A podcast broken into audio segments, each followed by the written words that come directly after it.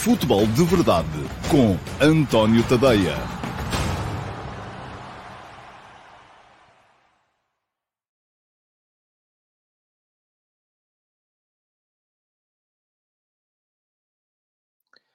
Ora, então, olá, muito bom dia a todos. Sejam muito bem-vindos à edição número 815 do Futebol de Verdade. Hoje é sexta-feira, dia 26 de maio de 2023 e amanhã, dia 27, acaba o campeonato. Quer dizer que amanhã vamos ter campeão, uh, não dá mais para uh, adiar as coisas. Uh, amanhã, por volta das 8 da noite, saberemos quem é o campeão nacional de futebol de 2022-23. Há duas hipóteses, conforme toda a gente que aqui está sabe muito bem. Pode ser o Benfica, que para tal precisa de vencer o seu último jogo em casa contra o Santa Clara. Enfim, se empatar também pode ser que chegue, a não ser que o Futebol do Porto ganhe por 11 golos de diferença ao Vitória Sport Clube, coisa que não me parece nada provável. Portanto, vamos partir do princípio que o Benfica será campeão desde que empate, porque não creio que venha a acontecer um 11 a 0 entre o Flóculo Porto e o Vitória, uh, e pode ser o Flóculo Porto também, desde que ganhando ao uh, Vitória Sport Clube acabe por beneficiar uh, de uma derrota do Sport Lisboa e Benfica no jogo em casa contra o Santa Clara. Bom, Uh, na segunda-feira, com certeza, aqui estarei para olhar para aquilo que foram os jogos do fim de semana, para fazer uma primeira, um primeiro balanço deste campeonato, sendo que fica desde já prometido que na próxima semana vamos ter, na terça, a eleição do 11 do ano. Eu vou começar a, a, a colocar isso a rolar no domingo no meu Instagram, para vocês poderem votar. Portanto, se não me seguem ainda no Instagram, deem lá um salto é só procurar em António Tadeia e eu apareço-vos lá com a minha, uh, o meu habitual aspecto carrancudo. Uh, é só seguirem e depois estarem atentos às minhas stories, porque nas stories vai haver sondagens para todos vocês escolherem aquele que é o vosso 11 do ano, quem são os vossos melhores jogadores por posição da Liga de 2022-23. Eu vou deixar quatro possibilidades em cada posição, uh, e depois, na terça-feira, uh, venho aqui uh, dar nota da vossa escolha e da minha. portanto, a edição de terça-feira do Futebol de Verdade será para vos apresentar o 11 do ano, escolha do público, escolha do jornalista. E depois, quarta e quinta, então, teremos uh, análises ao mercado, aquilo que pode vir a acontecer ou não nos quatro principais clubes portugueses e na sexta-feira, muito naturalmente, a antecipação da final da Taça de Portugal, que se jogará no domingo que vem entre o Floco do Porto e o Sporting Clube Braga. Ora, hoje, como é sexta-feira, e vai acontecer também na sexta-feira que vem, uh, o que é que acontece? Temos uh, interação em direto com o live chat, e por isso mesmo há menos gente a ver hoje, é que a emissão de sexta-feira é reservada aos subscritores premium do meu Substack. Está a passar aqui embaixo o... Uh vai passar a partir de agora aqui em baixo o endereço. Enfim, a emissão não é reservada, toda a gente pode vê-la. Só que para participar em direto e, portanto, ver em direto, só mesmo quem for subscritor premium do meu Substack está a passar aqui, é tadeia.substack.com. Vou deixar aqui em cima também um link para depois poderem uh, fazer a vossa subscrição e deixem-me só tomar nota, já está do Timecode. Um, já sabem que uh, quem for lá, quem fizer a subscrição gratuita, passa a receber no e-mail os textos que eu vou produzindo no meu Substack. Quem fizer a subscrição premium paga 5 euros por mês uh, e, além de receber todos os textos, porque os gratuitos não recebem todos, recebem, ou melhor, recebem o primeiro parágrafo de todos, mas só recebem até ao fim alguns textos. Um, além de receber todos os textos por inteiro, uh, os subscritores premium têm ainda direito a entrar no meu canal de Telegram, onde recebem os textos lidos por mim Ainda hoje de manhã estive a recuperar o atraso que o Telegram está, com que o Telegram estava, porque esta foi uma semana particularmente trabalhosa e já vão perceber porquê. Uh, e uh, também uh, têm direito a entrar no meu servidor de Discord, onde vamos discutindo futebol e a estar aqui em direto no dia de às sextas-feiras, que é o dia em que o Futebol de Verdade tem interação na live chat com, os, com as pessoas que estão a ver. Há aqui já uma série de comentários que eu vou passar a ler. O primeiro a chegar foi o Luís António Cabral, que veio só desejar bom dia, tal como o Rafael Mota. o Luís António Cabral pergunta quais os lugares de plantel do Futebol do Porto que eu acho que devem ser reforçados. Ó Luís, está a querer colocar já a carroça à frente dos bois. Vamos falar do Futebol do Porto na próxima quarta-feira. Uh, terça-feira, Braga e Sporting, uh, perdão, na próxima quinta-feira. Quarta-feira, Braga e Sporting, quinta-feira, Benfica e Futebol Clube do Porto. Uh, não vou, peço-lhe desculpa, não vou já começar a entrar por aí hoje, mas é uma questão de aparecer na emissão de quinta-feira da semana que vem, que na quinta-feira da semana que vem vou atacar aqui o mercado do, dos dois primeiros deste campeonato, Benfica e do Porto. Bom dia ao Ponte Ferreira. Rafael Mota, o nosso campeonato entre os sete melhores da Europa é o que tem menos equipas com saldo de gols positivo. Podemos tirar alguma conclusão sobre esses dados? Já, esta é uma pergunta que já aqui apareceu uh, em tempos, uh, e eu uh, creio que aquilo que respondi na altura é o mesmo que vou responder hoje, é que os, há uma, uma assimetria muito grande e, portanto, os grandes geralmente ganham os jogos por maiores diferenças do que a recomendável numa competição muito equilibrada, o que faz com que quase todas as equipas estejam sujeitas a apanhar uma tareia dos, do, dos grandes e, portanto, chegam ao final com saldo de golos uh, negativo. Portanto, creio que é essa a principal razão. André Raposo, bom dia. Na crónica matinal de hoje, o António esqueceu um ponto muito importante para que os campeonatos não se resolvam na última jornada. Os três pontos por vitória, em vez dos dois que eram atribuídos. André, não tenho a certeza disso. Aliás, assim à primeira vista, eu diria que não. Uh, que não é por isso. Até porque os últimos 20 ou 30 anos antes de haver três pontos por vitória, os três pontos por vitória, se bem me lembro, foi uma, uma, uma inovação, alguns de, de, início da década de 90. Nos anos 90 só houve um campeonato decidido no último dia. Nos anos 70, uh, creio que foi um ou dois também. Portanto, uh, uh, o que havia na altura eram equipas muito mais fortes, como eu acho que existem neste momento também. Portanto, registro a sua, a sua ideia, não tenho nada a certeza que seja assim. E o André deixa-me aqui uma assistência, um passo para gol, para eu poder, desde já, explicar por que razão é que mandei a atrasar uh, nos. Já falei aqui do tema ontem, aliás, portanto, quem esteve cá ontem ainda se lembrará com certeza. Uh, a razão pela qual eu me atrasei um bocadinho na, na, na, leitura dos textos para o canal de Telegram. A gente vai sempre deixando a coisa para depois, depois faço, depois faço, depois faço e acaba por não fazer. Já está tudo em dia no Telegram. Agora, uh, o que acontece é que eu esta semana, em vez do F80 normal, que é sempre um jogador de futebol, decidi fazer uma edição especial do F80, que era para sair hoje, já não vai acontecer, porque ainda está um bocadinho longe de acabar, eh, de estar pronta. Uh, já vos prometi que aquilo, uh, em termos de extensão, quase que dá um livro, portanto tem ali material para ler durante todo o fim de semana, mas vou contar, tintim por tintim, uma por uma, a história dos, das 31 edições anteriores do campeonato que uh, tiveram campeão só no último dia. foram 31 vezes, Uh, o campeonato de 22-23 será o 32 em cerca de 80 anos de história. Portanto, basicamente é, é um terço. Uh, que um, só foi resolvido no último dia, ou que só vai ser resolvido no último dia. Já tivemos 31 ocasiões anteriores em que isso aconteceu e uh, os subscritores do meu Substack vão receber amanhã vai estar prometido para amanhã, vou ter que ficar a trabalhar amanhã de manhã uh, para conseguir uh, uh, acabar isso, porque não vou conseguir terminar hoje, quase certeza absoluta. Amanhã, os subscritores do meu Substack vão receber no endereço de e-mail que tiverem deixado na subscrição um texto com a história Uh, e algumas são absolutamente rocambolescas, outras são muito emocionantes.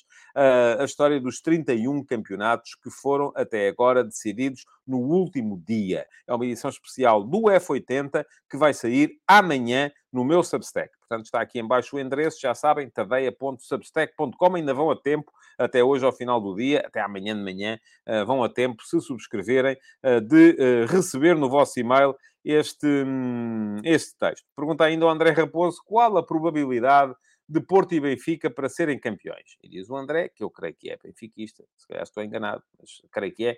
Para mim, 90% Benfica, 10% Porto. Um, enfim, haverá 10% de hipóteses do Santa Clara ganhar uh, ao Benfica na luz? Eu creio que não haverá tanto. Uh, portanto, eu diria 95,5%. Mas, enquanto for 1%, uh, eh, há sempre possibilidades de acontecer aquilo que neste momento seria, naturalmente, uma surpresa.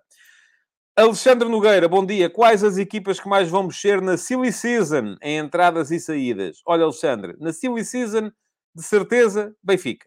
de certeza absoluta. Porque o que é que é a silly season?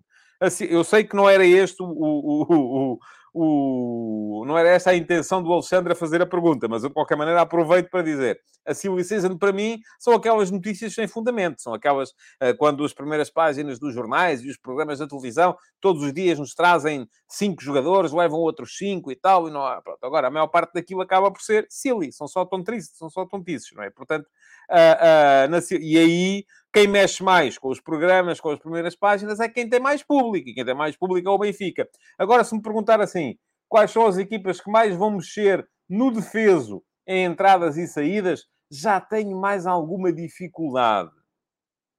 Porque eu acho que toda a gente vai perder jogadores.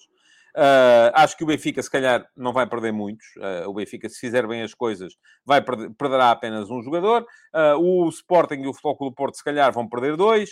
Uh, eventualmente, até pode ser que correndo as coisas muito mal possam perder três. Uh, aliás, o Benfica, se fizer bem as coisas, perderá dois. Além do Grimaldo, perderá mais um. Mas também pode perder mais, depende um bocadinho daquilo que for a decisão do Otamendi relativamente à renovação. E depois um jogador vai com certeza ao Benfica vender. Uh, o Sporting tem essa vantagem de não ter jogadores a acabar contrato. Uh, e, portanto, os jogadores que perder são mesmo aqueles que uh, acabar por, por vender. No caso do uh, Flóculo Porto, vamos a ver também, mas, enfim, volto a dizer aquilo que respondi logo no início ao, ao Luís António. Uh, para a semana, quarta e quinta-feira, vão ser dias de mercado aqui no Futebol Verdade. Passem por cá nessa altura, que vão ter respostas bem mais detalhadas. Simão Rochinol, bom dia. Tem-se falado no interesse do City em Guardiol acha que o croata seria um grande reforço para Guardiola e o que acha que lhe falta para ser um central de topo. Acho que Guardiola pode ser um grande reforço para qualquer equipa, não me parece que seja aí que o City está mais carenciado. O City, é bem dizer, não está carenciado em lado nenhum. Uh, o que é que lhe falta para ser um central de topo? É jogar numa equipa de topo. Creio que é um bocado isso, uh, porque, uh, como diz o ditado, when the going gets tough, the tough get going. e aquilo que falta ao Guardiola para provar que é tough, que é material a sério, é enfrentar grandes desafios que ele, neste momento, onde está uh, na Bundesliga, não uh, enfrenta. Bom dia para o Marco Castanha.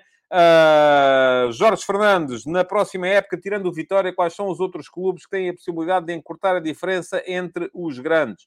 estou a incluir o Braga, o Braga entre os grandes, não é? Ouça, Jorge, há sempre uma equipa surpresa todos os anos. É impossível estar a dizer-lhe agora qual é que vai ser. O Vitória é naturalmente uma equipa que tem um potencial, porque tem seguidores, porque tem adeptos, porque tem gente a segui-lo, uh, para poder diminuir as diferenças. A questão é perceber se o consegue fazer por outras questões têm a ver com a conjuntura, que têm a ver com a conjuntura, sobretudo financeira, uh, mas creio que com a entrada do Visports pode ser que haja condições para o Vitória poder fazer isso. Vamos a ver. Eu gostava de ver um Vitória forte na Liga Conferência, como gostava de ver um Aroca forte na Liga Conferência, mas já acredito menos nisso. Vamos a ver o que é que vai uh, acontecer. Ainda o Simão Rochinol a perguntar: o Bayern perdeu o campeonato quando fez a mudança abrupta de treinador? E será que é desta que o Dortmund não vacila e leva ao campeonato? Simão, lá está. O Bayern ainda não perdeu o campeonato. É preciso perceber ainda se o Dortmund não vacila e consegue uh, ganhar ao Mainz na última jornada para ser uh, campeão. Mas creio que aquela mudança de treinador, a admissão do Julian Nagelsmann e a contratação do Thomas Tuchel um, acabou por ser um bocadinho um tiro no pé e a coisa não, não funcionou assim muito bem. Bom dia para o Luís Mendes. Uh, o Jorge Fernandes pergunta quem sai mais fragilizado para a próxima época na Premier League, o Chelsea ou o Tottenham. Eu diria Tottenham. Uh, o Chelsea vai ter com certeza a capacidade para fazer uh, tudo, meter tudo a zeros. O Tottenham tem mais dificuldades porque eu acredito pouco na capacidade da estrutura do Tottenham para conseguir construir uma equipa forte. E o Chelsea, os jogadores já os têm. Agora é só mesmo fazer ali alguns acertos. Pedro Almeida, bom dia. Um, o Luís Mendes veio cá só uh, dizer que havia poucos likes, portanto, malta, vamos lá pôr likes aí, não vamos ter muitos no final da emissão, porque não somos muitos, isto hoje é mesmo no direto só para subscritores premium, espero que depois quem está a ver em diferido também deixe cá o like para, para, para que o programa possa subir um bocadinho ali nos algoritmos. Uh, bom dia para o Edi Silva, que diz que é a primeira vez que consegue ver em direto. Bom dia, Edi, muito bem-vindo. Uh, ao, ao programa, espero que consiga aparecer mais vezes. E o Jorge Fernandes? Eu achei muita graça esta sua pergunta, Jorge. O Jorge é adepto do Belenenses, é daqueles de papel passado, vai ao estádio e tudo e tal, e, e tem andado sem, e foi e continuou a ir, mesmo quando o Belenenses andava no uh, Distrital. Mas pergunto ao Jorge, qual acha que foi o momento mais dramático na perda do título na última jornada pelo favorito? O penalti falhado pelo Deportivo da Corunha, estamos a falar do penalti de uh, contra o Valência na última jornada, no último minuto da última jornada, se fosse golo o Depor era campeão, como não foi, uh, não foi. Uh, ou o gol de Martins em 1955. Acerca do gol de Martins em 1955, essa é uma das histórias que está contada, ou vai estar contada, no texto que vai sair amanhã, o tal F80 especial com a história dos campeonatos decididos no último dia, e eu uh, vou dizer aqui muito rapidamente, era o Belenense a ser campeão, uh, estava a jogar em casa com o Sporting, já havia foguetes e tudo, quando o Martins do Sporting marcou um gol que na altura fez um empate nesse jogo contra o Belenenses, oferecendo assim o troféu, o título ao Benfica, que estava a jogar ao mesmo tempo com o Atlético. Qual foi o mais dramático, ó oh, oh, oh Jorge? o penalti falhado do Djukic. Para si, não. Era... Enfim, o Jorge, nessa altura, também uh, não era ainda nascido, com certeza, portanto, não estava cá uh, para ver, portanto, para ele, mas, mas não, tem, não tem muito a ver, não é? Uma coisa é estar a jogar com um adversário forte e tal, e sofrer um gol do empate, ai, pronto, ok, tudo bem. outra coisa completamente diferente é ter um penalti para marcar, e marcando aquele penalti é-se campeão, não se marcando aquele penalti, não se é campeão, e o Depor falhou. Ora viva também ao Pedro Santos. Uh, e pronto, uh, vamos ficar por aqui. Há muito mais comentários, naturalmente. Uh, isto um, não consigo, apesar da edição de hoje ser. ser um, apesar da edição de hoje ser uh, com interação com o live chat, não consigo ler tudo, porque se lesse tudo a gente não saía daqui. Ficávamos aqui a tarde toda, até logo à noite, quando começar esta 34ª jornada do uh, campeonato. Deixem-me só ver o que é que vocês pá, aqui uh, dizem relativamente àquilo que eu estive a dizer. Uh, o Álvaro Rocha, Gaming is Life, diz: seja quem for campeão, não se cedam, pensem nos outros. Bem-aja a todos os benfiquistas e portistas e o Vitória Futebol Clube continua a ser o maior. O Álvaro é vitoriano, mas é portista também, não é? E, portanto, uh, mas espero que sim. Aliás, eu hoje de manhã escrevi um texto um bocadinho também nessa onda, uh, as conversas de bancada de hoje. Fica aqui o link para quem quiser, uh, para quem quiser ler. Foi mesmo para dizer isso mesmo. Duas equipas uh, que chegam ao final acima dos uh, 80 pontos, e vão chegar as duas, são uh, sempre dignas uma da outra, e quem quer que venha a ganhar será naturalmente um justo campeão. E, portanto, se estão à espera que eu venha aqui na segunda-feira dizer que o campeão mais justo era outro que não aquele que acabou por ser, podem desde já tirar o cavalinho da chuva, porque não vai acontecer. Uh, bom, uh, o que, enfim, não vai acontecer, porque eu espero, acho que não vai acontecer nenhuma coisa absolutamente uh, extraordinária de, contra a verdade desportiva na última jornada. Ips Shady, é possível partilhar connosco nos espaços informativos em que participa na RTP, tenta arranjar comentadores imparciais ou tenta representar os clubes interessados ou misturar os dois? Eu não tento arranjar ninguém, eu vou lá e participo. Agora, os espaços em que eu participo, não há cá uh, ninguém a representar clube nenhum. Uh, não, não. A RTP só tem um espaço em que os uh, comentadores representam ou são assumidamente adeptos de clubes e estão lá em representação desses clubes, um, que é o, o, o trio de ataque, ao domingo à noite. os outros programas são programas com comentadores imparciais. Agora, depois é assim Uh, uh, vocês sabem qual é o clube do Jorge Andrade? Eu não sei. Eu, eu ainda hoje estou para saber. Vocês sabem qual é o clube do Zé Domingues? Eu ainda hoje estou para saber também. Uh, portanto, ouçam. não há na RTP esse tipo de, de, situação. Isto ali não é assim que... Não é assim que funciona. Por acaso, o Shading diz aqui, pergunto não por si, mas por outros participantes, como o Tiago Fernandes já assumiu claramente que é adepto do Sporting, sim, mas consegue ter as, consegue ter, creio eu, a capacidade para se distanciar quando é preciso que se que se distancie. Pronto, vamos lá. O Berkut diz aqui que sabe o quê? Qual é o clube do Jorge Andrade? Pronto, ainda bem. Olha, eu não sei. Suspeito, mas não sei. O Jorge é um tipo muito engraçado nessas coisas, não faço a mínima ideia. O Jorge geralmente um, gosta de assumir o underdog e, portanto, é, está sempre pelo underdog. Uh, embora às vezes seja até muito, muito excessivo na, na, defesa do underdog, até se calhar mais do que devia. Bom, vamos seguir em frente com o programa. Uh, porquê? Porque temos uh, ainda assim Ah, diz o Berkut que teve a felicidade de estudar com ele. O Jorge não, não devia estudar muito, com certeza, porque ele ainda hoje, ainda hoje é muito mais do improviso do que da preparação. E saiu-se muito bem naquilo que, uh, naquilo que queria e conseguiu, conseguiu fazer. Uh, bom, vamos lá, uh, vamos lá embora. Temos perguntas para responder, daquelas que estão preparadas aqui. A pergunta na Mush e a pergunta no Discord. Uh, vamos começar, como começamos sempre, pela pergunta na MUS. E a pergunta na MUS de hoje vem do Hugo Macedo. Olá, Hugo, muito bom dia, muito obrigado pela sua uh, pergunta. E o Hugo deixa a seguinte questão: após a confirmação do terceiro lugar do Sporting Clube Braga e, consequentemente, acesso às pré-eliminatórias da Liga dos Campeões, acha que na próxima época o Sporting Clube Braga vai apostar na Liga dos Campeões, fruto até do recente investidor no Minho? Creio que seria uma boa oportunidade para o clube alavancar ainda mais e ombrear com os três grandes.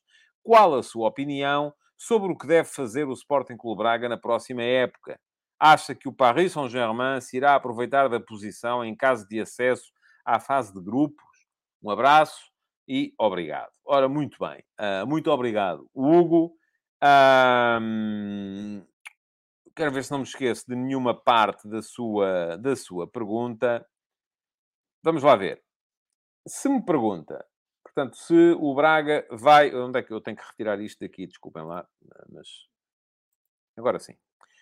Se o Braga vai apostar na Liga dos Campeões, eu acho que vai apostar moderadamente. Quer dizer, o Braga para já vai ter dificuldades no sorteio, que eu ainda no outro dia aqui uh, expliquei. Vamos ver que equipa é que o Sporting Clube Braga vai ser capaz de construir.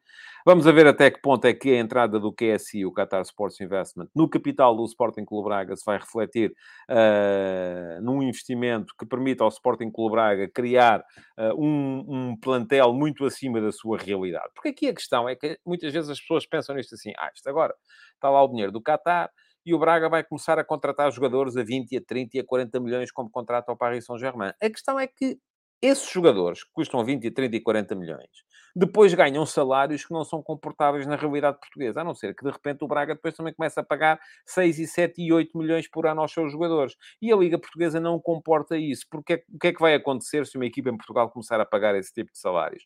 Vai acontecer é que chega ao final da época e tem as contas muito claramente no negativo, porque pode haver um investimento do, do, do investidor, mas depois esse investimento não se reflete no resto da receita. Não começa a haver mais dinheiro em termos de transmissões televisivas, não começa a haver mais dinheiro em termos de patrocínios, porque até os patrocínios hoje em dia já são escrutinados e não podem ser de, tal maneira inflacionados uh, que uh, acabem por justificar isso mesmo. Não começa a haver mais gente nas bancadas a ver os jogos, não come... portanto, o resto da receita não cresce. Logo, não vai ser possível ao Braga contratar esse tipo de jogadores. Como é que o Braga pode crescer? Bom, o Braga pode crescer de várias maneiras. A primeira é evitar perder jogadores para os grandes, mas lá está, aí também tem que os convencer a não sair. Aquilo que o Braga não precisou do QSI nem do Paris Saint-Germain para conseguir segurar o Ricardo Horta este ano. E o Ricardo Horta aparentemente até queria ir para o Benfica no início da temporada, tanto que chegou a despedir-se após o jogo com o Sporting na primeira jornada. Mas não saiu. Não saiu porque o Braga foi capaz de o segurar. Portanto, não foi preciso chegar o QSI para o Braga começar a tentar ombrear com os grandes nessa matéria. O que é que vai ter que fazer agora no final da época? Segurar os jogadores que são importantes uh, para o Braga. E há aqui vários dossiês que já estão em cima da mesa. Outra vez, Ricardo Horta renovou recentemente, portanto, creio que vai ficar. Bruma é um dossiê particularmente importante para o Braga. Acho que o Braga deveria fazer tudo para conseguir mantê-lo. O Abel Ruiz, que é um jogador que tem mercado. Uh, vamos a ver se o Braga consegue ou não consegue manter o Abel Ruiz. O Banza, que pode ser. E agora, o Braga vai conseguir, esta época, resistir à tentação de alavancar outra vez, não a equipa, mas as contas, transacionando um jogador por 20, 30 milhões de euros para um clube, para um clube grande. O Almusrati, por exemplo, uh, vai ficar. O Bruma vai ficar. O Abel Ruiz vai ficar. Uh, são, são jogadores que têm eventualmente mercado fora de Braga, e aí sim. Agora, depois há uma outra questão que pode ser aqui levantada, que é através do investimento do QSI, conseguirá o Braga cativar empréstimos de jogadores do Paris Saint-Germain eh, que possam vir a, fazer em Braga aquilo que o Sarabia fez no Sporting na época passada, por exemplo? É possível, mas também agora aí depois há outra questão. É que o estatuto não se ganha por decreto, não é chegar lá, meter um carimbo e dizer a partir de agora este é um clube com estatuto. Oh, senhor, sei lá, nem estou aqui a pensar agora quem podem ser os jogadores do Paris Saint-Germain que poderiam eventualmente vir a, a, ser dispensáveis e por isso mesmo integrados no plantel do Sporting Clube Braga. Você tem aqui propostas para ir jogar uh, para um clube da, da, da da Liga uh, Espanhola, da Liga Inglesa, mas não, você vai é ali para o Sporting Clube Braga. O Braga, mas o Braga não, os grandes em Portugal não é o Braga, é o Benfica, é o Porto, é o Sporting, porque apesar de tudo, em termos de estatuto, ainda é isso que, que acontece. Portanto, isto não é uma coisa que se faça de um dia para o outro. Aliás, há um trabalho que o Braga anda a fazer há uma década, pelo menos. E não vai ficar pronto, se calhar, antes de mais 10 anos. Porque isto são coisas que levam o seu tempo. Uh, é, mesma, é como, por exemplo, conseguir encher o estádio coisa que o Braga não consegue fazer. Aliás, nós vimos este ano os jogos do Braga em casa contra os outros grandes, o estádio nunca encheu, e como nunca encheu, uh, uh, uh, e nunca encheu, porquê? Porque o Braga não quis vender bilhetes aos adeptos visitantes, preferiu manter parte das bancadas vazias em vez de vender bilhetes aos adeptos visitantes. eu não gosto dessa ideia, devo já dizer-vos. Percebo-a, mas não gosto. Dizia aqui o Helder Ribeiro, uh, que pode vir um Sarabia ou um uh, Draxler. Pois pode, uh, mas é preciso que eles queiram, não é?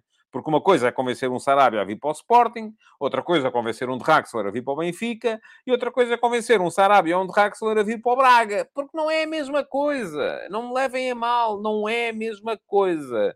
Uh, não, de todo, não é? Diz o Josias Martins Cardoso, só vejo as jovens promessas do Paris Saint-Germain a vir jogar para o Braga. E o Rafael Mota, que é braguista, uh, diz o Braga é uma equipa mediana, quem diz o contrário não percebe a nossa realidade. Pronto, é isso, é aquilo que nós temos, é aquilo que nós podemos ter. E estas coisas levam tempo a construir. Agora, na pergunta, eu, eu posso não ter percebido bem a pergunta do Hugo Macedo, um, portanto, qual é a minha opinião acerca do que deve fazer o Braga na próxima época? Claramente, manter a equipa e apostar no seu crescimento, apostar na, na, capacidade para segurar os seus principais jogadores e não ceder à tentação deles e do clube de os vender para clubes de outro patamar. E depois pergunta-me se eu acho que o PSG se irá aproveitar da posição em caso de acesso à fase de grupos. Eu creio que está a perguntar se ficarem no mesmo grupo, eventualmente.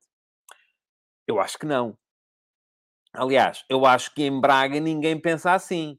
Ninguém pensaria, é pá, estamos aqui no grupo do Paris Saint-Germain, portanto, nos jogos contra eles vamos facilitar. Não. Agora, que essa é uma das razões uh, para que eu não gosto de ver uh, os mesmos grupos económico-financeiros terem posições em, em mais do que um clube, é. Não gosto dessa realidade. Bom, respondida à pergunta na MUS de hoje, já sabem que para terem a vossa pergunta selecionada como pergunta na MUS da edição da próxima segunda-feira do Futebol de Verdade, o que é que têm que fazer? É ir à emissão gravada do Futebol de Verdade de hoje e deixarem na caixa de comentários perguntas, porque eu depois, na segunda-feira de manhã, escolho uma para responder como pergunta na MUS.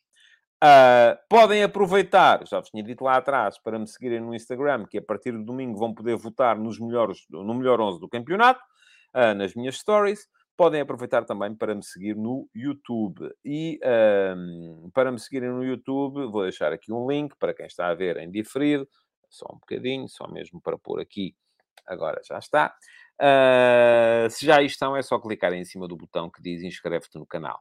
Uh, e depois de se inscreverem no canal, cliquem em cima do sino também, por favor, para, se, para ativarem as notificações e dessa forma passarem a ser avisados pelo YouTube sempre que eu entro em uh, direto com mais uma emissão do Futebol de Verdade. Bom, vamos lá. Pergunta do Discord de hoje vem do uh, quase inevitável Filipe Oliveira. A malta lá no Discord já brinca e diz que o Filipe Oliveira é o chat GPT, porque eh, faz sempre muitas perguntas e boas perguntas.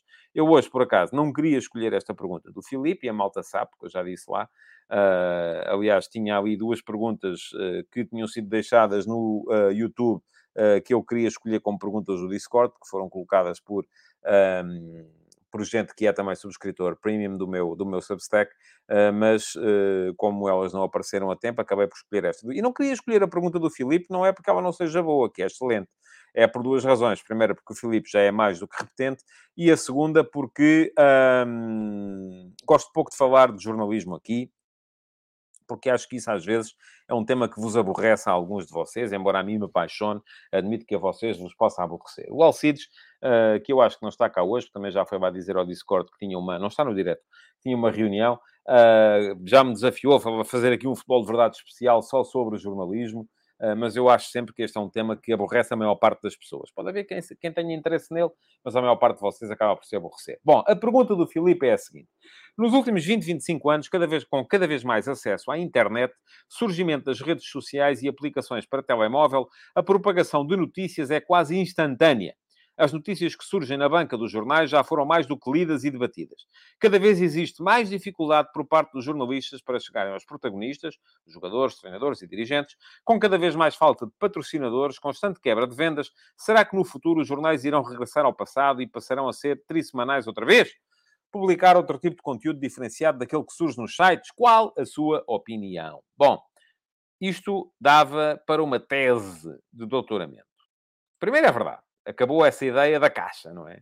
Antigamente a malta nos jornais dizia que era notícia exclusiva de não sei quantos. Hoje já não há disso. Hoje em dia a notícia é exclusiva durante um minuto. Ao fim do minuto está em todo lado. Porquê? Porque sai na net e toda a gente copia e volta a publicar. Portanto, deixou de haver essa coisa das notícias exclusivas. Agora, outra coisa é que mudou muito o panorama do jornalismo nestes 25 anos, ah, desde que apareceu, ah, apareceram os sites dos jornais na, na internet. Eu uh, confesso, e já vos disse aqui várias vezes, que votei vencido em muitas discussões, começaram basicamente ali no ano 2000, 2001, 2002, um, que mandavam, isto começa com a vinda dos tais, já falei aqui muitas vezes, dos consultores espanhóis, uh, que começaram a vir para Portugal explicar-nos que a melhor maneira que nós tínhamos de fazer dos jornais produtos de sucesso era sermos fanáticos, fanáticos, fanáticos, era uh, assumirmos as dores de um dos lados. Já vos contei aqui também que, alguns, em 2007, quando uh, montei o modelo de negócio e fiz o projeto para o lançamento da marca Portugal uh, e fui defender esse meu projeto a Madrid, uh, à unidade editorial perante o Eduardo Inda, na altura, uh, o, o, Eduardo Inder, não, que partiu isso, o Eduardo Inder era o diretor da marca, perante o uh, Pedro Rota Ramírez, que na altura era o diretor editorial da marca, uma das coisas que me perguntaram foi de que clube é que vamos ser, e quando eu lhes disse não íamos ser de clube nenhum, eles estranharam, porque em, em Espanha o, o, a realidade não é, não é essa. Uh, mas desde essa altura se chegou a, duas, a duas, dois caminhos. Um caminho uh, veio dizer-nos que Uh, os textos tinham que ser cada vez mais curtos, porque as pessoas não tinham paciência para ler coisas grandes. Enfim, era replicar na, no papel aquilo que era a linguagem da net, textos curtos, rápidos e tal, e não sei o quê. E a segunda era que uh, tínhamos que ser cada vez mais uh, parciais, tínhamos que ir cada vez mais uh, adotar a narrativa de um dos lados uh, perante aquilo que é a narrativa, que deve ser a narrativa do jornalismo, que é a narrativa rigorosamente ao, ao, ao meio. Hoje em dia, aquilo que temos são jornais que tentam vender sempre realidades absolutamente uh, mirabolantes. Uh, porquê? Porque eu, eu, eu não sou daqui, embora note alguma conotação na maior parte dos jornais, eu acho que basicamente os jornais querem agradar ao seu mercado, mas não são desonestos, não acredito que sejam desonestos, uh, mas aquilo que temos é, claramente, cada vez mais os jornais a quererem vender-nos as coisas. Se, se, escrevem sobre o Benfica, o jogador do Benfica de que falam é o maior e tal, e não sei o quê, se é sobre o Porto, é o jogador do Porto que é o maior, e não, se é o do Sporting, é o do Sporting que é o maior,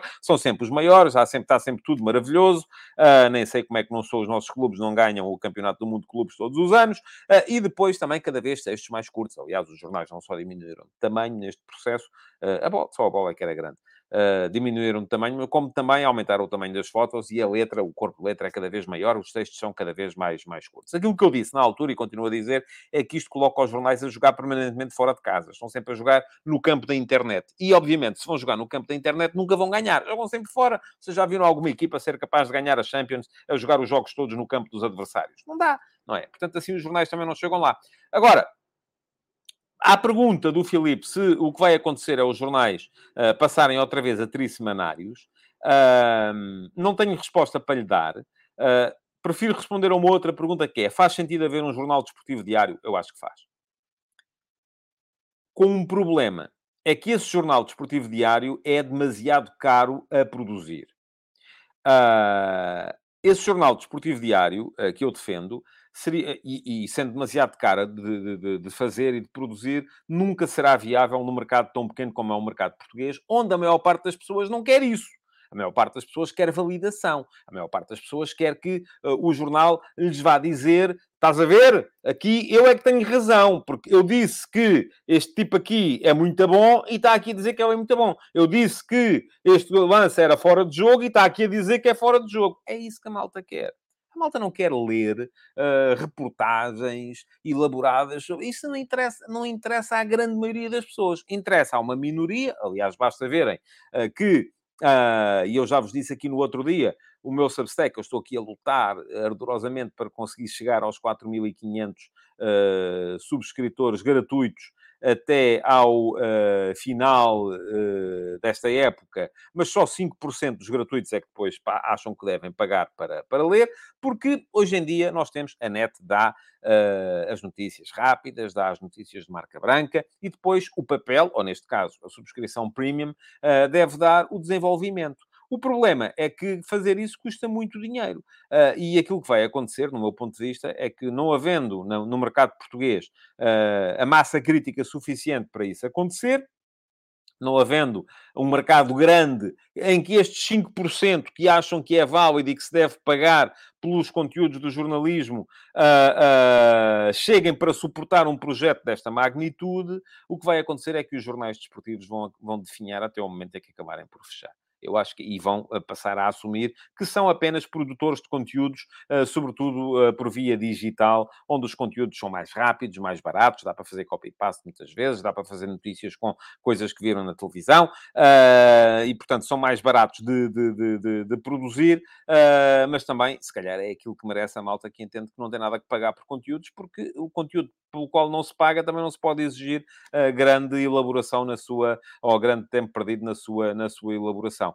Um, é um bocadinho isso que eu faço aqui também, mas eh, com a diferença que eu aqui estou sozinho, e portanto, como estou sozinho, a receita é pouca, mas também não tenho a estrutura de custos que levaria a fazer um jornal dessa, dessa magnitude. Uh, agora, também é preciso depois que percebam que uma pessoa sozinha também não consegue produzir mais do que aquilo que eu, uh, que eu, uh, que eu produzo. Portanto, a conclusão a que chegamos, ou pelo menos a minha conclusão, é que o jornalismo continua a fazer sentido, infelizmente, para um mercado tão pequeno como é o mercado português. E atenção, os portugueses não são mais parvos que os outros. Não é isso que eu estou a dizer, são é menos. São menos pessoas.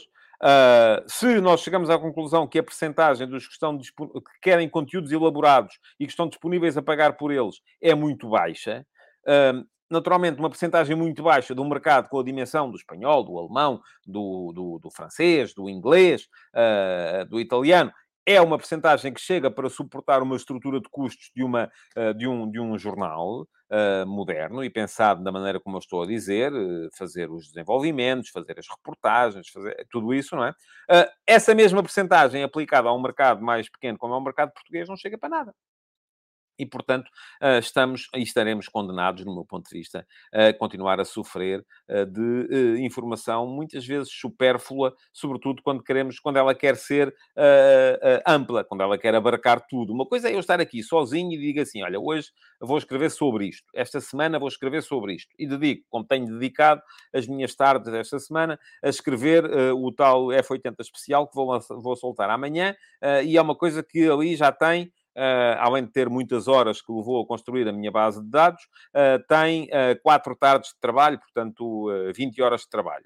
pronto, ok. Mas sou só eu. Outra coisa é querer fazer isso em permanência sobre tudo e mais alguma coisa para poder satisfazer gente de todas as latitudes. E isso torna-se impossível porque é preciso ter muitos jornalistas a trabalhar. E muitos jornalistas a trabalhar implica ter que pagar salários a muita gente. E pagar salários a muita gente implica vender muitos jornais. E não se vende muitos jornais porque as pessoas não querem, porque já têm informação gratuita na internet e o que elas procuram não é conteúdos desenvolvidos e elaborados, é validação. Basta aparecer um tipo qualquer a dizer-lhe assim, uh, não sei quantos, estava fora do jogo. É, viva! Pronto, ok, isto que eu quero. É isto é que eu quero. É isto é que eu pretendo. Uh, estás a ver? Está aqui. Por isto, eu se calhar até pago. Agora, porque há reportagens, epá, não, esqueçam lá isso. Eu ando aqui há não sei quanto tempo para fazer e não consegui fazer, e tenho pena uh, de não ter conseguido fazer, e não vai acontecer. Um trabalho sobre o Futebol Clube Famalicão e a equipa de júniores, que neste próximo fim de semana vai lutar para ser campeão nacional da categoria, não consegui ter tempo para o fazer, lá está, porque sou só eu, e também o, os limites para aquilo que eu produzo são uh, claros e evidentes, porque não tenho tempo para muito mais. Bom,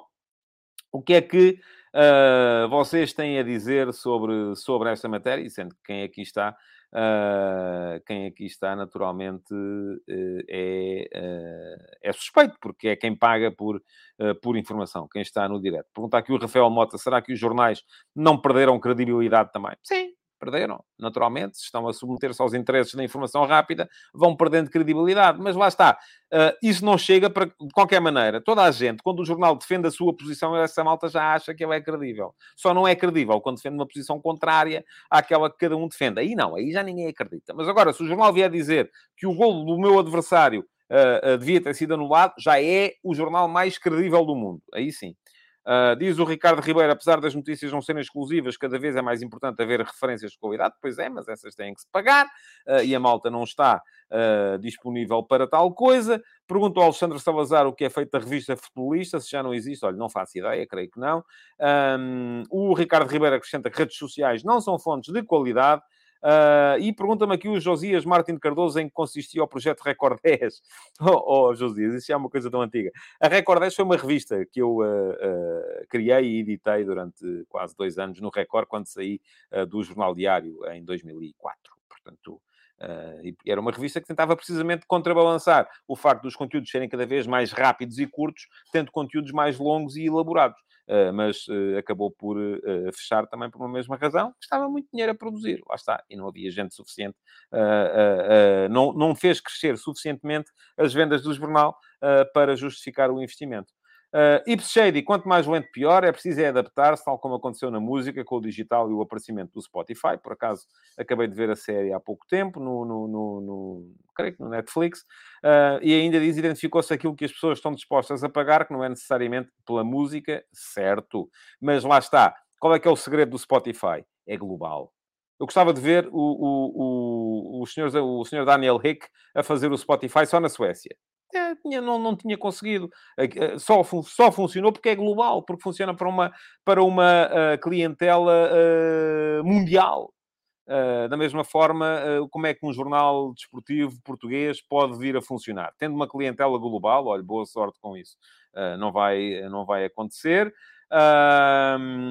Alexandre Salazar, apesar de os três jornais desportivos portugueses terem conotação com determinado clube, não se comparam aos espanhóis, pois não. Aliás, eu por acaso não acabei por me esquecer e não trouxe, queria ter trazido para aqui Uh, a primeira página do Super Deporte de Valência, que a seguir aos incidentes com o Vinícius, conseguiu fazer uma primeira página a culpar o jogador que tinha sido provocador, e aliás vemos muito disso em Portugal também, embora não tanto nos jornais, mais nas newsletters dos clubes, e lá chegaremos. Jorge Fernandes, esse é o problema. Os jornais são propaganda dos clubes, não são. Eu não, não acho isso. Eu deixei de comprar jornais, pois as notícias são repetitivas, diz ele. Uh, muito bem. Uh, o... Ok. Uh, diz aqui o Rafael Mota que também existe o jornal em versão digital. Eu acho que as pessoas não estão é, dispostas a pagar por isso, pois não. E o Luís Mendes, eu acredito que o António não concorda ou pode concordar, mas os três jornais têm tendências claras clubistas: a Bola Benfica, a Record Sporting, o Jogo Porto enfim, tem uma noção de, de mercado. Uh, tem uma noção de mercado, mas não creio que, que, que, seja, que seja por aí, nem, nem creio que isso seja o importante. Eu quero lá saber qual é o clube das pessoas, pá. não quero saber disso para nada. Muito, muito, uh, muito francamente. O André Raposo diz que eu perco dinheiro com o F80 nesta semana. Pois é, é verdade que sim. Uh, porquê? Porque são mais horas de trabalho, naturalmente. Uh, e lá está, e a malta depois está aqui a discutir é se o, se o recorde é mesmo do Sporting, e se a bola é mesmo do Benfica, e se o jogo é... Pá, é sério, isso é o que menos me, uh, me interessa. O Ipswich diz que já existe digital, certo, mas o conteúdo é muito igual ao do jornal tradicional. Uh, e o que é diferente, vídeos também são muito iguais ao que anda por aí, pois é, falta algo que os diferencie. Mas estamos a falar do papel, não é sequer do digital. Uh, portanto, uh, não é por aí. Diz a Daniela Teixeira, sem dúvida que perde dinheiro, eu estou a tentar vender esse F80 fazendo publicidade para arranjar subscritores, venha de lá essa... venha de lá essa publicidade, sem dúvida nenhuma. O Alexandre Salazar diz que se lembra também da revista 12. a revista 12 foi antes, aliás, a 10, chama-se 10, porque também já havia a 12, e o meu uh, mote na altura era connosco você nunca fica no banco. Era uma, uma, uma provocaçãozinha à 12, porque 12 era o número do guarda-redes suplente e nós tínhamos o 10, que era o número do craque da, da, da, da, equipa. Uh, bom, uh, pergunta o Pedro Soares, pergunta para um milhão de dólares, como se pode aumentar as percentagens? Eu creio que é a percentagem de quem está disponível para pagar, não se pode. Aliás, é universalmente tido que uma, uma boa porcentagem de conversão de conteúdos gratuitos para conteúdos pagos é entre os 3% e os 5%. Não dá. É assim, é normal, é da espécie humana. Não, não, vai, não, vai, não, vai, não vai mudar. Bom, e com isto vamos seguir em frente. Eu, enfim, é como vos digo, não queria falar aqui muito sobre jornalismo, porque depois começo para aqui a falar, a falar, a falar e nunca mais me calo. E isto para vocês pode ser um bocado chato para alguns de vocês. Já sei que vou ter aí comentários a dizer, pá, eu quero lá saber isso, eu quero é que a minha equipa ganhe. Pronto, e é um bocado isso uh, que, que passa um bocadinho na cabeça da, da maior parte das, das pessoas. Aliás, uh, basta verem. Vão, façam o seguinte exercício. Peguem num jornalista de que gostem e vão às redes sociais dele. Uh, e vão ver qual é o conteúdo que ele publicou que teve mais partilhas. O conteúdo com mais partilhas é sempre um conteúdo mais dado à polémica. É sempre o conteúdo em que ele um, vai dizer uh, que o, o lance tal dia ter sido... Vou-vos dar o meu exemplo. Eu já vos disse aqui várias vezes, e não tenho problemas nenhum em dizê-lo, até porque é verdade, uh, que uma das minhas grandes referências na profissão sempre foi o João Crito Manha. Foi o meu editor no Expresso, Uh, já está aí muita gente, ei, o Manha é do Benfica e tal. O Manha assumiu desde sempre uh, que era adepto do, do Benfica e isso nunca o fez uh, ser, do meu ponto de vista, menos sério e menos isento na abordagem das coisas enquanto foi, enquanto foi jornalista. Depois ele passou, inclusive, é pela, pelo Comitê Olímpico de Portugal como, como assessor de imprensa. Entretanto, fez uma campanha eleitoral de um dos candidatos à presidência do Benfica e hoje em dia, creio que já não é sequer jornalista profissional, mas pronto, enfim. Agora, queria, eu continuar a escrever umas coisas que eu, algumas delas, acho absolutamente geniais, uh, e escreve sobretudo no seu, uh, no seu, nas suas redes sociais, e o Manha nunca teve, ou não tem geralmente, mais de 10 partilhas em nada daquilo que escreve. No outro dia ele escreveu um texto Uh, sobre a anulação do golo do... Anulação não, a não anulação do golo do Benfica no Sporting Benfica do último domingo. Assumiu claramente que, na opinião dele, o golo foi bem validado. Um, o que, conforme aqueles que aqui estão em direto e sabem porque leram a minha crónica analítica do jogo, é uma posição da qual eu discordo. Acho no entanto, que uh, o texto dele estava muito, estava muito bem escrito. Discordo da, da, da, ideia, mas acho que estava muito bem escrito. E o Manha, que geralmente tem 10 partilhas em cada, no máximo, 10 partilhas em cada texto, este texto, há bocadinho fui ver, tinha 1234 partilhas. Porquê? Porque houve malta que disse, é pá, este tipo pensa como eu, bora lá partilhar. Pronto, já está.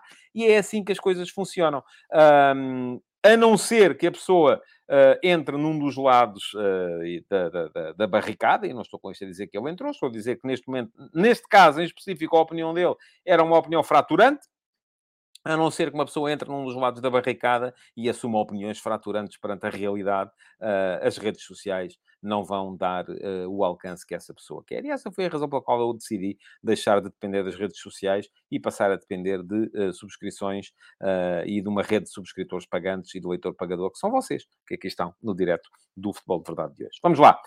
Seguindo em frente, para uh, entrarmos nos ataques rápidos de hoje, uh, e os ataques rápidos de hoje uh, são, como são sempre, começam, como começam sempre, pelo futebol de ontem.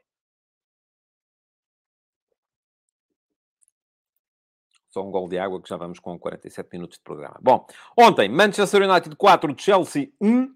Man United só precisava de empatar para chegar à Liga dos Campeões. Uh, ganhou por, por 4 a 1 e por isso mesmo uh, já está absolutamente certo na uh, Liga dos, dos Campeões. Um, o Chelsea, com este resultado, manteve-se na 12 posição. Este era um jogo em atraso. Tem mais dois pontos que o Wolves, que é 13 tem menos um ponto que o Crystal Palace, que é 11 primeiro.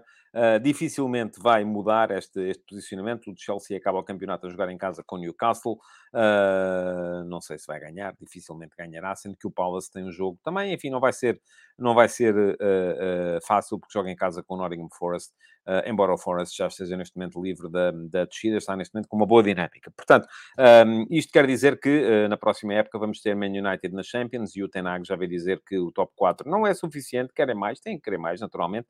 Um clube com a dimensão do Man United tem que querer sempre mais, enquanto do outro lado o Chelsea, já o disse aqui no início do programa, creio que vai ter que fazer tábua rasa de tudo aquilo que foi esta época, contratar um bom treinador, aparentemente vai ser o Pochettino, o que já não é, do meu ponto de vista, uma coisa extraordinária, uh, mas, uh, sobretudo, montar uma equipa com cabeça, troca e membros, coisa que não fez esta temporada. Ontem ainda houve dois jogos da Liga Espanhola, um deles não interessava rigorosamente para nada, no outro o Valência perdeu em Maiorca por 1 a 0, o que uh, deixa o uh, Valência.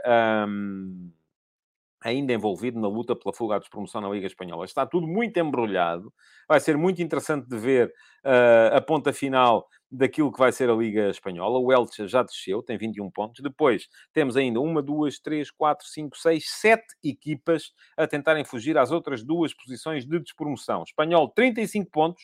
Um, Valladolid, Cádiz e Retafe 38, Almeria 39, Celta e Valência 40. E a questão é que estas equipas vão jogar todas umas com as outras daqui até a final. Ora, vamos lá ver. O Espanhol tem 35 pontos, mas visita o Valência e recebe o Almeria.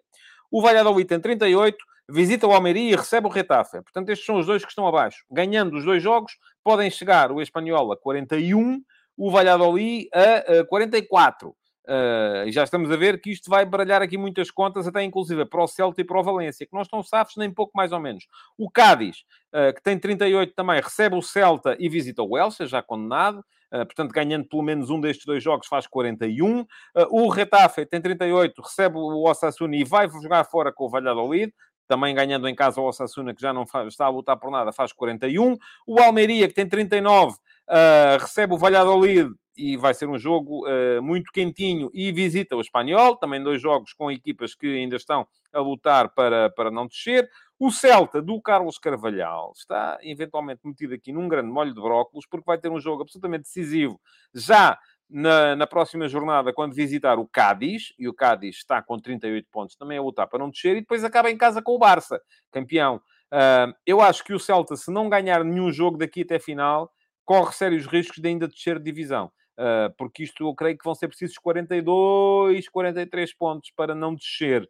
Uh, por fim, o Valência recebe o Espanhol e tem que ganhar já na próxima jornada, na última, visita o Betis. Portanto, isto uh, uh, vai ainda embrulhar bastante ali as contas no fundo da tabela uh, do, da Liga Espanhola e é aí que está o interesse da, da competição. Diz aqui o Josias Martins Cardoso que é o pior campeonato espanhol que se lembra, tem vindo a perder ultimamente. Uh, tem vindo a perder bastante, uh, mas é um campeonato que em cima está decidido há muito tempo, mas em baixo está, uh, tem estado aqui a, a, a, muito, muito emocionante. Notícias de ontem, Arne Slot vai ficar no Feyenoord, aquilo que aconteceu foi que o treinador do Feyenoord, campeão neerlandês, veio dizer que não, queria conduzir a equipa na Liga dos Campeões, queria lutar pela revalidação do título. Uh, também há quem diga que o que aconteceu não foi nada disso, que ele até quereria sair uh, e ir para o Tottenham, que o tinha convidado, mas que, como ele não tinha cláusula de rescisão, só vai ter na próxima época. Uh, como não tinha cláusula de rescisão, o Feyenoord disse logo que nem pensem nisso, ele vai cá ficar, ponto final, e portanto o que mais vale, de facto, é, é, é ele assumir que, que não, que não, não está para mudanças. Uh, as notícias em Portugal são agora de um leilão pelo Manuel Ugarte, parece que é Paris Saint-Germain e Chelsea a quererem lutar pelo jogador, e, uh, portanto, é já assumidíssimo que o Sporting vai perder uh, o Ugarte, e havendo tantos clubes interessados, não há sequer margem política para que o Sporting venda ao jogador abaixo da cláusula de rescisão, que são 60 milhões de euros, uh, e a questão é que o Sporting só tem 70% do passe, portanto, vai receber 42 milhões, sendo que investiu, enfim, entre aquilo que os 50% que comprou primeiro e os outros 20% que comprou a seguir a, cada 30 jogos que o jogador fez, uh, terá investido à volta de 10 eh, milhões de euros no, no jogador. Muito se diz aqui agora por que razão é que o Sporting Uh, não compra o resto do passe antes de o vender e não compra por uma razão muito simples, porque uh, o Famalicão não quer. Uh, e a questão aqui é porque é que o Famalicão havia de ceder os seus direitos não só sobre os 10% que tem no seu poder, como também sobre os 20% que estão no poder da, do, do, do Fênix. Aliás, não estão. o que está no poder do Fênix é a capacidade para receber uh, 20% da mais-valia que o jogador vier a gerar, uh, uh, subtraídos ao montante que vai receber o Famalicão. É um negócio complicado, um negócio muito intrincado, mas a questão aqui é, ninguém pode estar à espera que um clube como o Famalicão, maçado como a do Famalicão, de repente agora vai abdicar uh, do, do, dos direitos que tem sobre o jogador, tal como ninguém está à espera, com certeza, que o Sporting abdique dos direitos sobre o Tiago Santos, uh, se o Tiago Santos for para o Benfica, tal enfim, isto são negócios entre equipas, e eu tenho visto até inclusive no Discord, Malta a dizer, ai, o Benfica abdicou dos direitos que tinha sobre o Nuno Santos pelo poder ir para o Sporting. Mas se abdicou, não tinha nada que abdicar. Lá está. Eu aqui sou defensor em tudo, em tudo, de que sejam mantidos os contratos. Se um jogador uh, quer sair, e há uma cláusula de rescisão, desde que o clube que vende tenha, esteja em condições de o, de, o, de, o, de o forçar, deve sair pela cláusula. Se o jogador, se um clube quer despedir um jogador, apesar de ter contrato por mais 5 anos, tem que lhe pagar aquilo que lhe deve. É assim que funciona. Os contratos estão lá é para ser cumpridos. Portanto, o Famalicão vai receber uh, o equivalente a, aos 30% uh, que ainda tem, subtraindo aí a mais-valia sobre 20% que terá que entregar ao Fênix do Uruguai. E o Sporting vende os seus 70%. Uh, por cento. Diz aqui o Viriato da Beira, que é tal como o Famalicão fez com o Pote. O negócio Pote é muito diferente.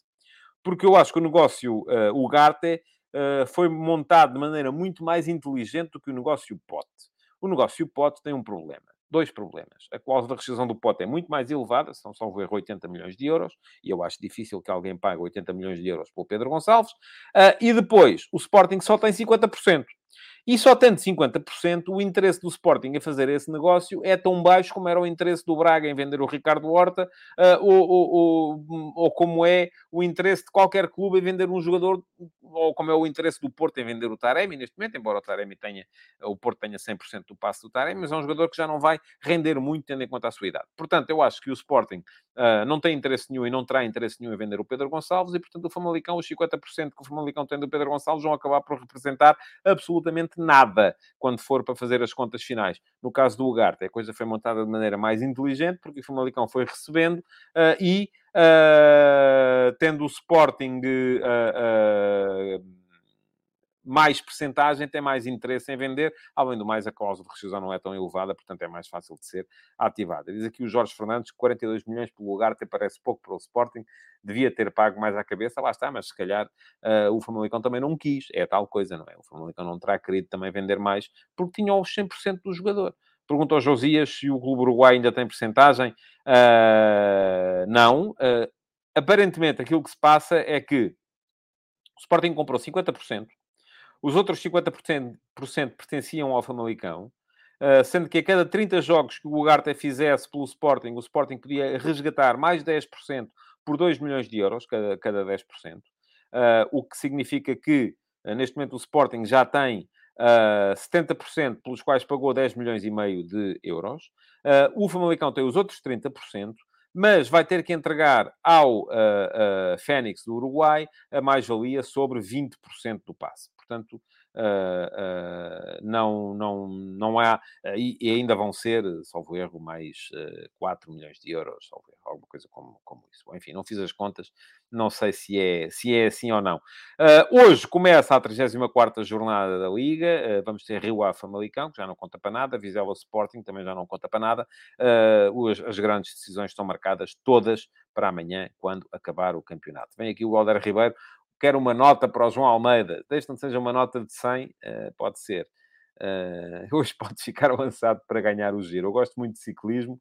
Uh, diz o Helder Ribeiro que a última subida tem a cara dele, do João Almeida. O João Almeida ontem parece que lhe correu a coisa um bocadinho pior. Não tenho acompanhado o giro, com, com, não tenho tido tempo, lá está. Mas este é um programa que se chama Futebol de Verdade, não é ciclismo de verdade, não é, e portanto não, não é, uh, não é muito habitual sairmos do futebol aqui no, no programa, só fiz a menção porque o Helder aqui veio uh, pedi-la no live chat. Vamos então entrar no ataque organizado para hoje, e o ataque organizado para hoje é para vos falar então dos dois jogos fundamentais de amanhã. Uh, e os dois jogos fundamentais da manhã são o Benfica Santa Clara e o Futebol do Porto uh, Vitória Sport Clube. São dois jogos dos quais vai sair o campeão nacional. Um, já expliquei aqui no início do programa que o Benfica ganhando é campeão, empatando só não é campeão se o Porto ganhar por 11 ou mais golos ao Vitória, coisa que eu, muito francamente, não acredito que venha a acontecer. Perdendo, uh, o Benfica já vai precisar que o Porto não ganhe ao Vitória, porque se o Benfica perder e o, o Futebol Porto ganhar, então aí o Futebol Porto será uh, campeão nacional. Portanto, uh, já disse aqui no início que neste momento, tendo em conta aquilo que tem sido a temporada das duas equipas, ou das quatro equipas, uh, acho que há uma elevadíssima probabilidade de vir a ser o Benfica ao campeão nacional. Um, acho que o Benfica, eu neste momento, se tivesse que dizer, diria 95% Benfica, 5% Futebol do Porto. O do Porto só é favorecido em termos puramente matemáticos em uma das nove possíveis conjugações de resultados. Uh, e vamos colocar aqui de parte essa hipótese dos 11 a 0, porque muito francamente não acredito nela.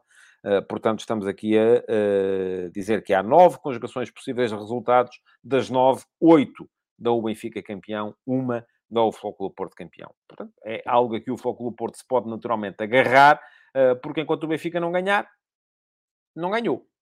Agora, também é verdade que o Santa Clara não ganha um jogo fora de casa desde 23 de outubro.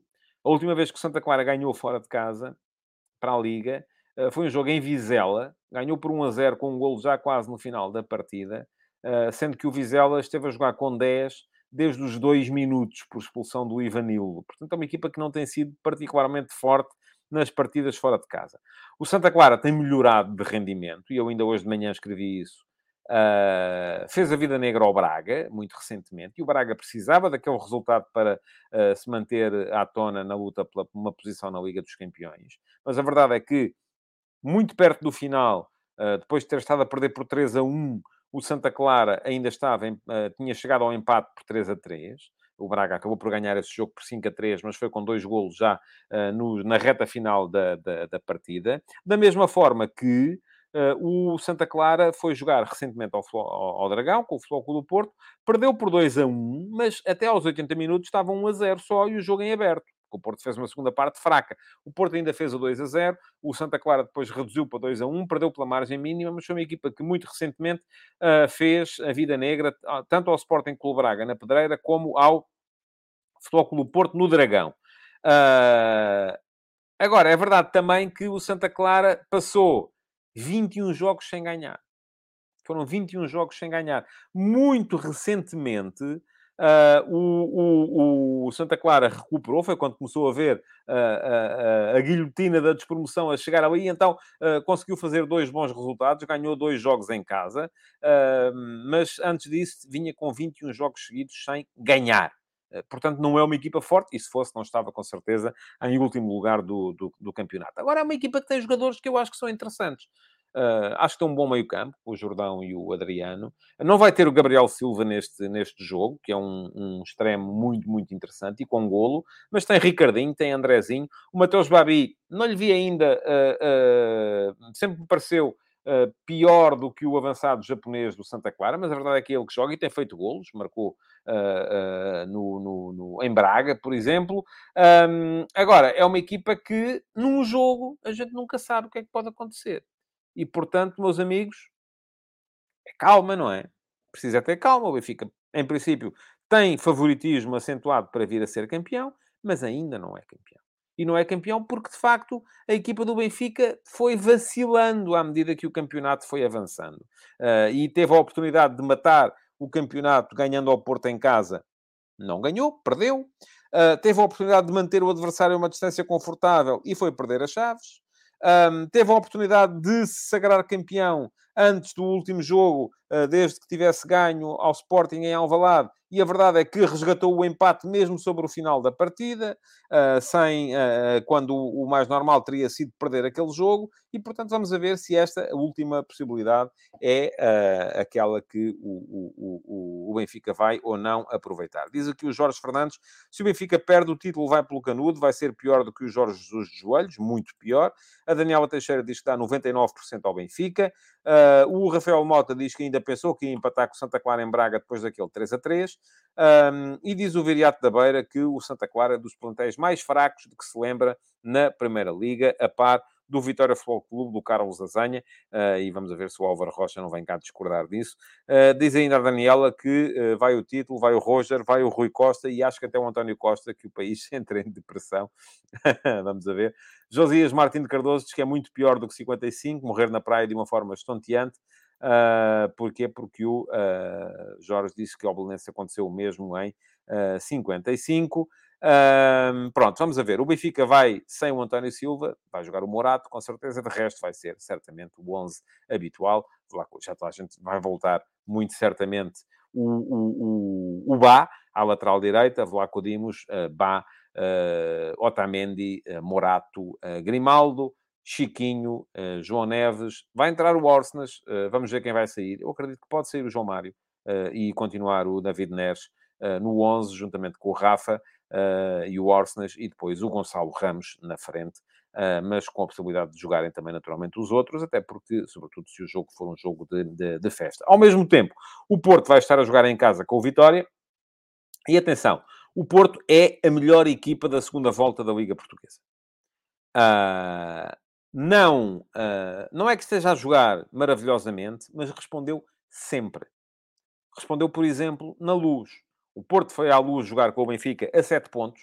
Se perdesse, ficava a 10. Viu-se a perder com um golo até um pouco fortuito, um cabeceamento do uh, Gonçalo Ramos à barra, que bate no Diogo Costa e vai para dentro da baliza, mas deu a volta e conseguiu ganhar o jogo e ganhou com justiça.